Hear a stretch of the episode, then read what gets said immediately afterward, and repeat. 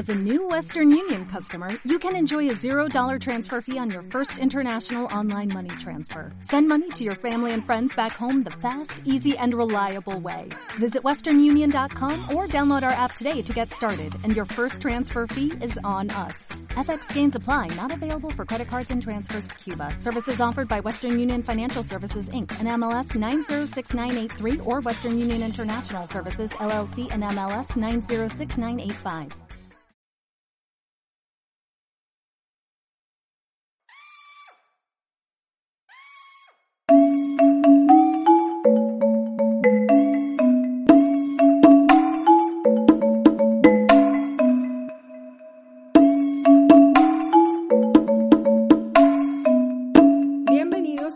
Marketing para Odontólogos Premium de ericaherrera.net. Este podcast pretende ser un medio para motivar a mis colegas odontólogos a implementar el marketing en sus clínicas o consultorios y de esa manera transformar dramáticamente sus resultados. Veremos casos de éxito, entrevistas e información relevante sobre el tema para ayudarles a gestionar su empresa. Sin más, comencemos.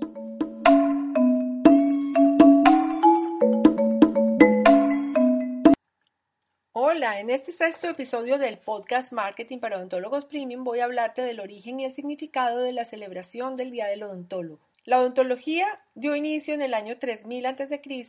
con el trabajo de los médicos egipcios. Fueron ellos quienes en aquel tiempo incrustaban piedras preciosas en los dientes. Tres siglos después en la China se hizo uso de la acupuntura para tratar todos los dolores asociados con la caries dental. En el año 700 a.C., los etruscos y los fenicios ya utilizaban bandas y alambres hechos de oro para construir prótesis dentales. En las bandas colocaban dientes extraídos en el lugar en donde las personas no tenían dientes y con los alambres eran retenidos estos dientes en la boca. Asimismo, fueron los primeros en utilizar material para implantes tales como el marfil y las conchas de mar. Vale la pena mencionar además que el pueblo maya utilizaba incrustaciones de oro y piedras preciosas o minerales para la restauración de piezas dentales. La historia de la odontología se remonta a muchos años atrás y se celebra en diferentes días a lo largo del mundo. Para Argentina, Bolivia, Colombia, Cuba, Ecuador, Paraguay, República Dominicana,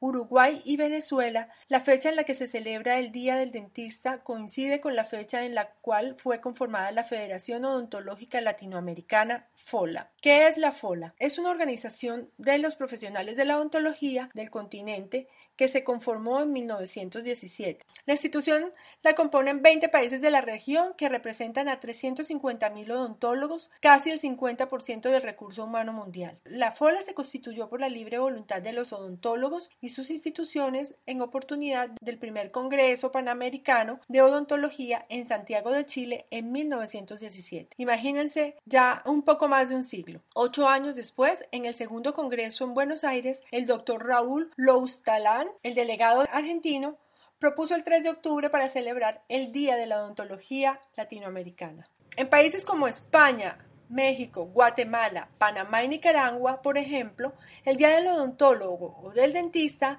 se celebra el 9 de febrero, coincidiendo con el día de Santa Polonia, patrona de los dentistas. Santa Polonia fue una mujer cristiana de Alejandría que vivió durante el siglo III durante este tiempo el emperador Decio se dedicó a perseguir y ejecutar cristianos. Entre sus víctimas estuvo Apolonia, a quien torturaron rompiéndole uno a uno sus dientes con piedras y puntas de hierro caliente. A pesar de ello, Santa Polonia permaneció firme en sus creencias y fiel a su religión hasta que murió calcinada. Cuenta la leyenda que mientras las llamas la quemaban viva, Apolonia de Alejandría gritó que aquellos que padecieran dolor de muelas u otro diente e invocaran su nombre se liberarían del dolor y del sufrimiento. En el siglo XVII se produce un cambio de orientación importante en la historia de la ciencia. En vez de preguntarse por qué suceden los fenómenos, los científicos comienzan a preguntarse cómo suceden es decir, crece la importancia en la experimentación frente al puro razonamiento especulativo. La práctica médica era difícil de controlar a pesar de los esfuerzos del colegio profesional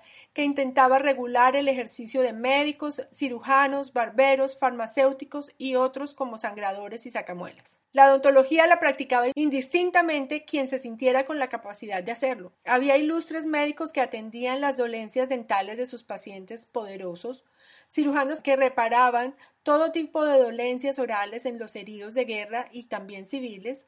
Algunos farmacéuticos practicaban sangrías y extracciones dentales.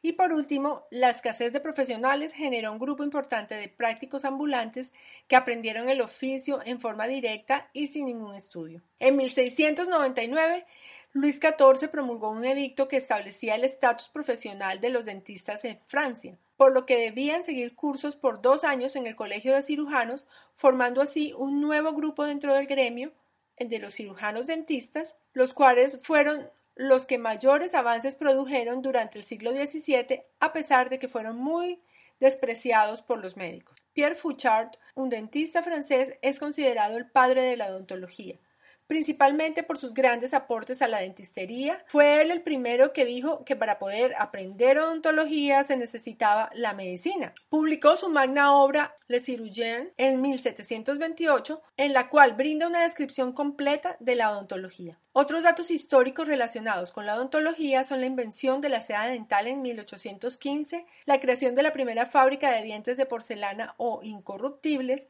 como eran llamados por parte del francés Nicolas Dubois de Chemin para reemplazar las prótesis realizadas con dientes humanos o de animales que provocaban una desagradable halitosis y el primer aparato de rayos X para la boca que fue creado en 1896. Fue en la Francia del siglo XVIII que aparece entonces la odontología, pues hasta ese momento la boca no tenía grandes cuidados. Lo que hacían era frotar los dientes diariamente con un trapo, pero si aparecía el dolor y las pociones no lo calmaban, la solución era extraer la pieza problemática. Se usaban ramitas de naranjo a manera de palillos para limpiar los dientes. La extracción dental antes de la consolidación de la odontología era una forma de entretenimiento público igual que las ejecuciones. La odontología es considerada una profesión de suma importancia por la Organización Mundial de la Salud hoy día y su función va más allá de hacer que los dientes luzcan sanos y radiantes u otorgar una sonrisa perfecta. La odontología o estomatología es una de las ciencias de la salud que se encarga del diagnóstico, tratamiento y prevención de las enfermedades del aparato estomatognático, que incluye los dientes, el periodonto, la articulación temporomandibular y el sistema neuromuscular.